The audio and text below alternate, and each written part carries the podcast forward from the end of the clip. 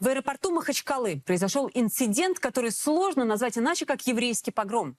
Путин и прочие представители власти обвинили во всем Америку. Но на самом деле собственными руками оживили антисемитизм в России. И не только антисемитизм. За последние 20 месяцев Кремль посылает своим гражданам настолько противоречивые, взаимоисключающие сигналы. Он настолько запутался в объяснениях войны в Украине, которой нет оправданий, что сам же создал почву для трещин в системе. Событиями на Северном Кавказе этот процесс не ограничится. В воскресенье, 29 октября, из Тель-Авива в Махачкалу вылетел коммерческий рейс. По расписанию он должен был приземлиться примерно в 19.00. В дагестанских телеграм-каналах мутного происхождения публикуются призывы ехать в аэропорт на охоту за евреями. К призывам прилагается подробная инструкция. Авторы постов пока предлагают не дебоширить и не бить, а только вытребовать ответ на вопрос, осуждаешь ли ты действия Израиля. Нам не нужно бить тех, кто прибудет сегодня на самолете, но тыкать вам в нос телефон и спрашивать, каково это быть убийцей детей или вон в Биробиджан якутский ублюдок, вот это нам никто не мешает. Никто не запретит нам не продавать вам бензин на заправках и еду в продуктовых магазинах, иншалла. Ехуд, э, если что, еврей в переводе с арабского. Итак, за исключением совсем уж вопиющих случаев, телеграм-каналы, в частности, вот этот «Утро Дагестана», предлагают не применять силу. Но шутка ли сдержать гнев защитников палестинских детей? Все последние дни подписчикам демонстрируются во всех подробностях страдания мусульман Газы. Их убивает Израиль как и полагается, оккупанту. Тела, слезы, крики безутешных родителей – здесь все. И, конечно же, проклятие в адрес евреев. Заведенные мстители в количестве нескольких сотен отправляются в аэропорт. Там перекрывают выезды из здания, бросаются на случайных прохожих, требуют паспорта и фактически допрашивают. Правоохранительные органы отсутствуют. Узбек, я не знаю узбекский, я просто... Я родился уже в Смоленске. Анок, что ты кружишь? Эй, эй, смотрите, что мимо нас не прошли! А? Ты что здесь решишь?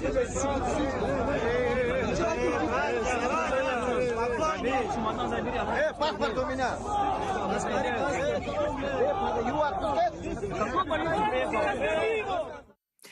Еще в субботу возмущенные граждане собрались в Черкеске, это Карачаево-Черкесия, требуя изгнать евреев из города. Я у вас спрашиваю, сможете Хотя бы помочь? Выселить сможете? законными путями, законными путями обращайтесь. Как мы их законными путями выселим? Палестину законными путями убивают. Они кидают камнями, а эти ракетами. Это нормально? Затем антисемитский сход прошел в Хасавюрте, это Дагестан. Там люди пришли к гостинице, где, по их мнению, жили, цитирую, беженцы из Израиля. Похожий стихийный митинг состоялся и в Махачкале. Уже на следующее утро, в воскресенье, в Нальчике, Кабардино-Балкария, неизвестные подожгли строящийся еврейский культурный центр, написав на стене «Смерть Ехудам». Подогревается антисемитская волна не только пабликами туманного происхождения, но и вполне официальными лицами, лидерами мнений, так сказать. По своей жестокости в отношении Палестины израильский фашизм сегодня ничуть не уступает, если не превосходит гитлеровский. Эти слова глава Чечни Рамзан Кадыров написал в своем телеграм-канале в субботу, накануне захвата аэропорта. Уже во время рейда, когда напуганные таможенники и сотрудники аэропорта, пассажиры, евреи и неевреи, наблюдали за озверевшей толпой на взлетно-посадочных полосах, влиятельные медийные персоны комментировали происходящее так, словно наблюдали не погром, а народные гуляния. Может, и без прямого одобрения, но с пониманием. Вот глава Арти Маргарита Симоньян репостит канал под названием «Джихад». Братья, автобус с евреями уехал и сейчас стоит в центре Авдеевки. А вот так называемый военкор Александр Коц.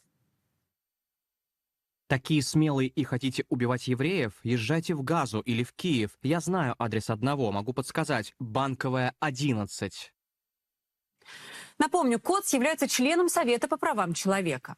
То есть в первые часы складывается парадоксальная ситуация. Пропаганда как бы осуждает инцидент в Махачкале, но с другой стороны считает допустимым об этом хихикать. Эта двусмысленность характерна и показательна, ведь на чьей стороне российское государство? С самого начала войны, после чудовищного нападения боевиков Хамас на мирных израильтян, мы не услышали ни одного слова сочувствия со стороны Владимира Путина. Он молчал несколько дней, а когда высказался, то мир не услышал ничего, кроме обвинений в адрес США. В момент, когда Израиль столкнулся с катастрофой, наиболее масштабной после Холокоста, Россия в лице ее президента отвернулась. Это закономерно. После 24 февраля 22 года полутонов и полупартнерства не существует. Все, кто с Вашингтоном против Кремля. Новая ось зла включает Россию и Иран вместе с террористами из сектора Газа. Ну а Израиль в другой команде.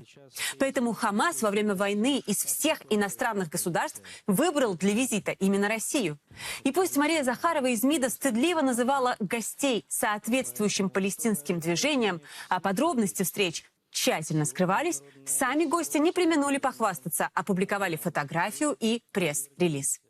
Вот член Политбюро Хамас Абу Марзук в компании замминистра иностранных дел и спецпредставителя президента России Михаила Богданова. В пресс-релизе боевиков сообщается, что в Москве обсуждалась агрессия против Газы. Здесь же, здесь же подчеркивается право сопротивляться сионистской оккупации всеми доступными средствами. И, конечно, благодарность. Делегация движения высоко оценила позицию президента России Владимира Путина и усилия активной российской дипломатии. За день до визита Россия вместе с Китаем отвергли предложение добавить в резолюцию ООН поправку об осуждении Хамас. Я искренне хочу выразить соболезнования семьям израильтян, граждан других стран, чьи близкие погибли, получили ранения в ходе атаки 7 октября этого года. Эти сухие соболезнования по бумажке – единственное, чего удостоились от российского президента израильтяне. А чего они там хотели, возмущается звезда госпропаганды Владимир Соловьев. А вы осудили те две тысячи израильских инструкторов, которые воевали на стороне бандеровцев? Или для вас губители нашего с вами народа – это теперь борцы за свободу Украины? И теперь надо по-другому трактовать Бандеру и Шухевича и преступления украинских националистов? Я про таких инструкторов не слышала, признаться. Их существование, как и существование полчищ бандеровцев в Украине, вызывает обоснованные сомнения. Но это не важно, ведь идея ясна. Евреи за украинцев, и пусть теперь не жалуются, что Россия за Хамас. Иные мыслители вроде Дугина вполне прямолинейно поддерживают палестинских боевиков и рукоплещут им. Резня на границе с Газой, а также последующая война отвлекли внимание Запада от российского нападения на соседа. Хаос и смерть в интересах государства. В своих рассуждениях о войне на Ближнем Востоке Владимир Путин не только указывает на ответственность США, но и на ограничение прав палестинцев. Мол, концепция двух государств для двух народов не работает по вине израильских властей. А поселенческая политика Израиля многие годы накаляет обстановку. Речь шла изначально о создании двух независимых суверенных государств – Израиля и Палестины. Ну, Израиль создан, как известно, а Палестина, как государство, самостоятельное, суверенное, так и не создано, не состоялось. В силу самых разных обстоятельств. Поселенческая э, политика, э, кроме этого, еще ряд там составляющих привели вот в конечном итоге к такому взрыву насилия. То, что происходит, это ужасно. Мы понимаем, что э, ожесточение с обеих сторон очень большое. Российский Кавказ преимущественно исламский. Палестинцам, мусульманам здесь сочувствуют по умолчанию.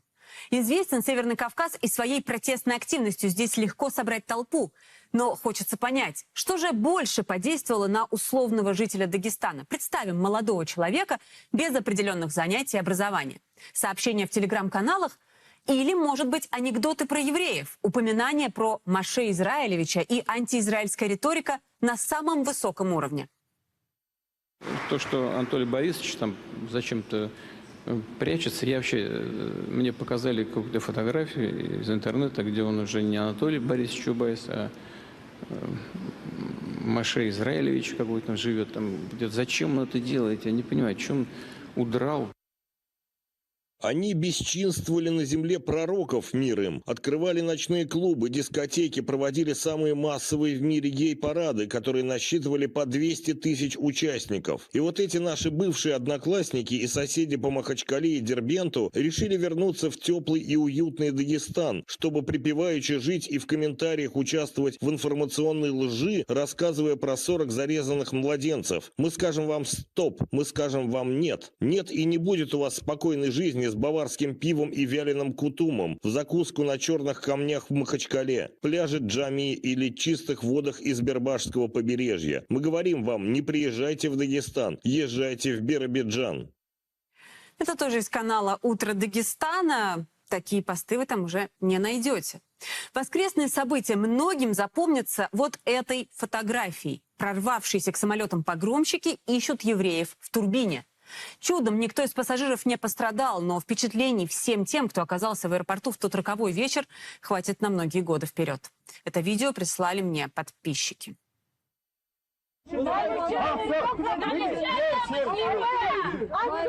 Четверо нас, мы на лечении были с детьми. Что вы хотите от нас?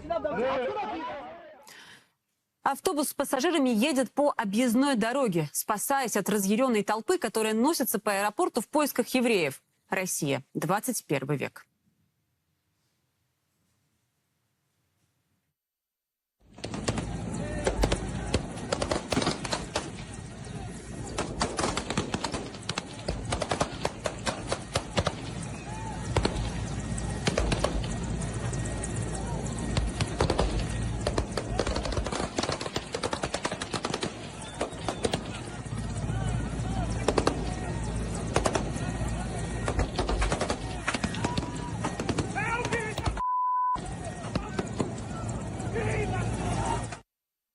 Сейчас на вас смотрит весь мир. Покажите свои лучшие качества. Мы показали всему миру фантастический пример поддержки умирающей Палестины. Нам нужно завершать наш пламенный порыв. Пусть Аллах будет вами доволен.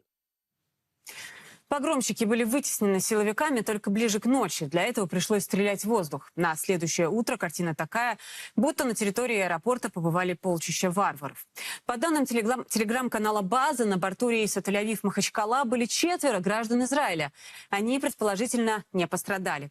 Источник газеты «Times of Israel» утверждает, что несколько евреев, прибывших злосчастным рейсом, были взяты под охрану и, по всей видимости, отправлены в Москву. Но эта информация пока не подтверждается. Остальными пассажирами самолета были россияне, в том числе семьи дагестанцев, возвращавшихся с лечения. По данным на понедельник, в столкновениях пострадали 9 полицейских, четверо из них остаются в больнице. К утру 30 октября были задержаны и доставлены в полицию 60 участников беспорядков. МВД объявило, что всего установлены личности 150 погромщиков.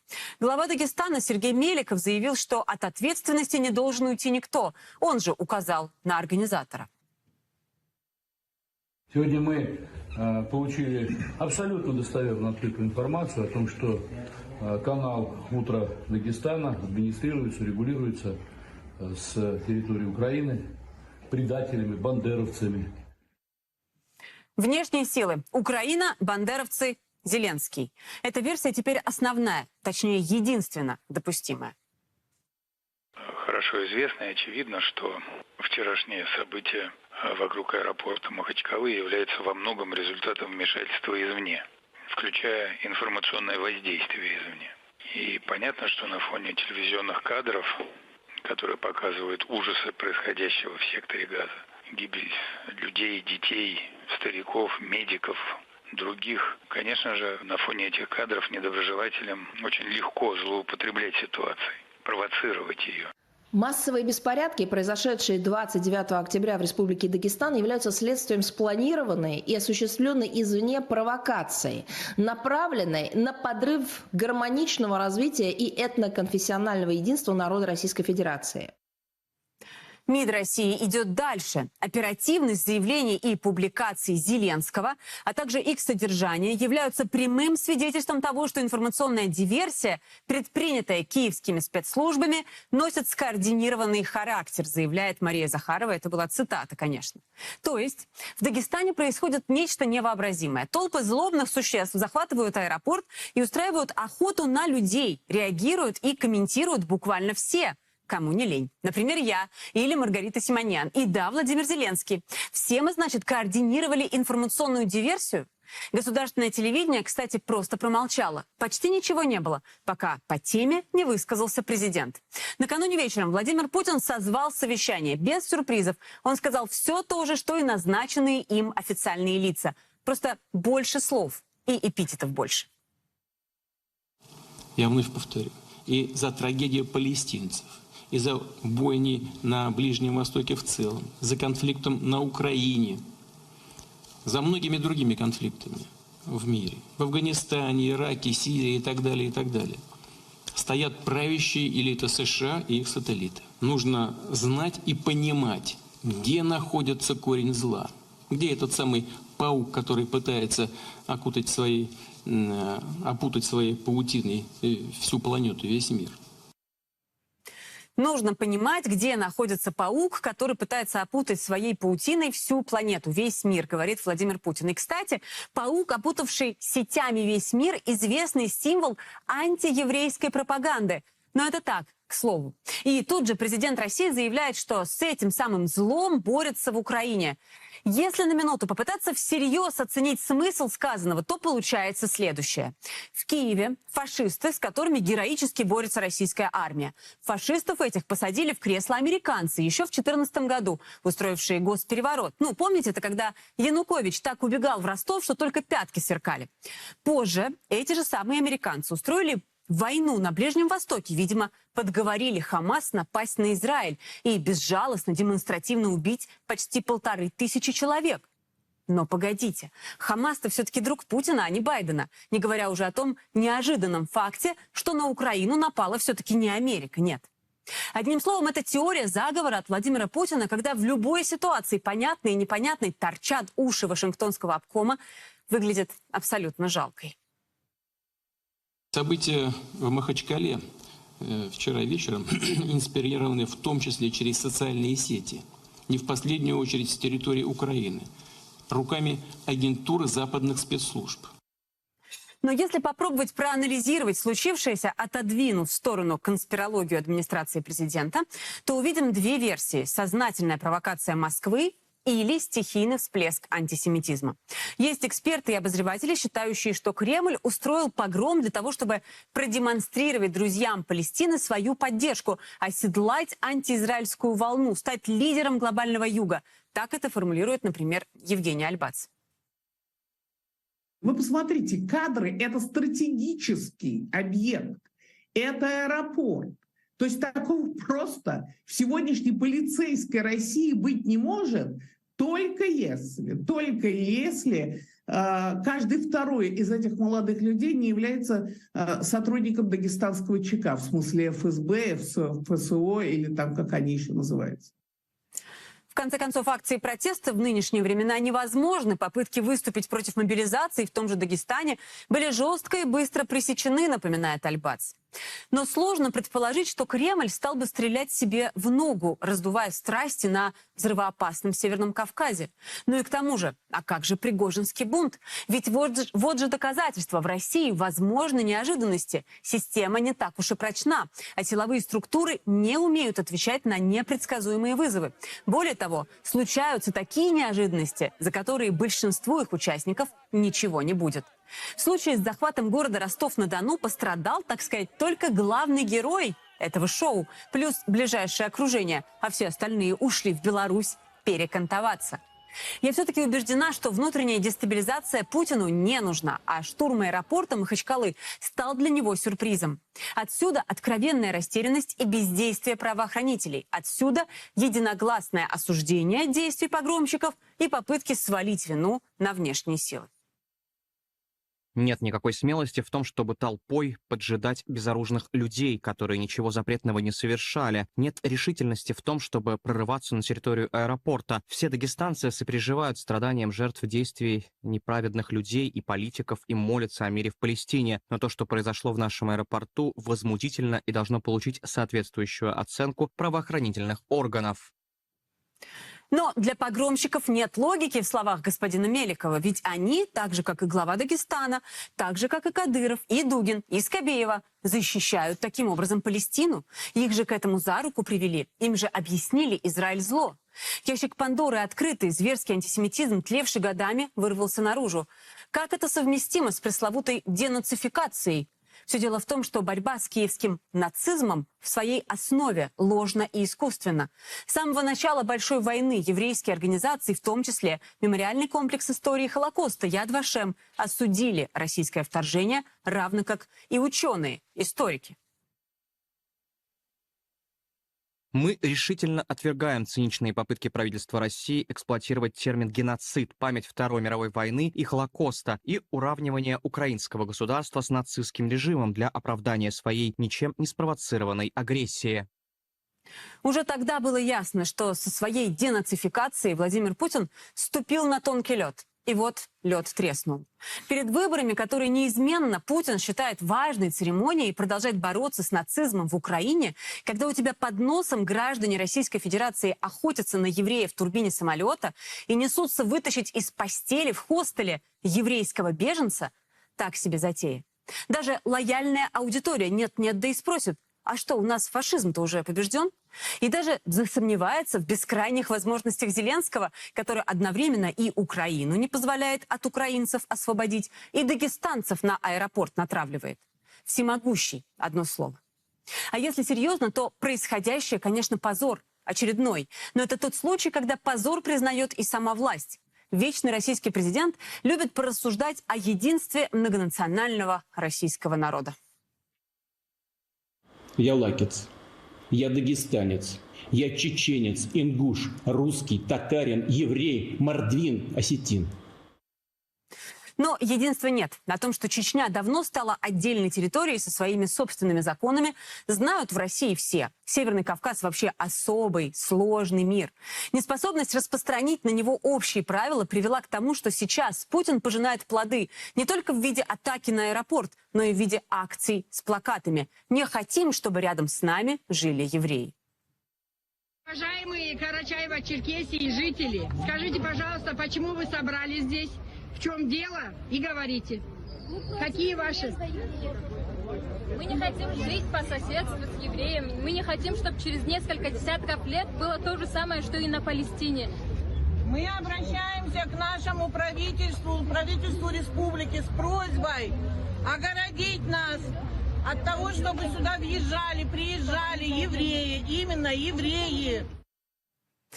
Ненависть к другим, которую так старательно Кремль пестует два последних года, неизбежно расшатывает систему власти. А в такой расшатанной системе возможен и Пригожинский бунт в июне, и антиеврейские выступления в Махачкале в октябре, и другие выступления, которые неизбежно последуют.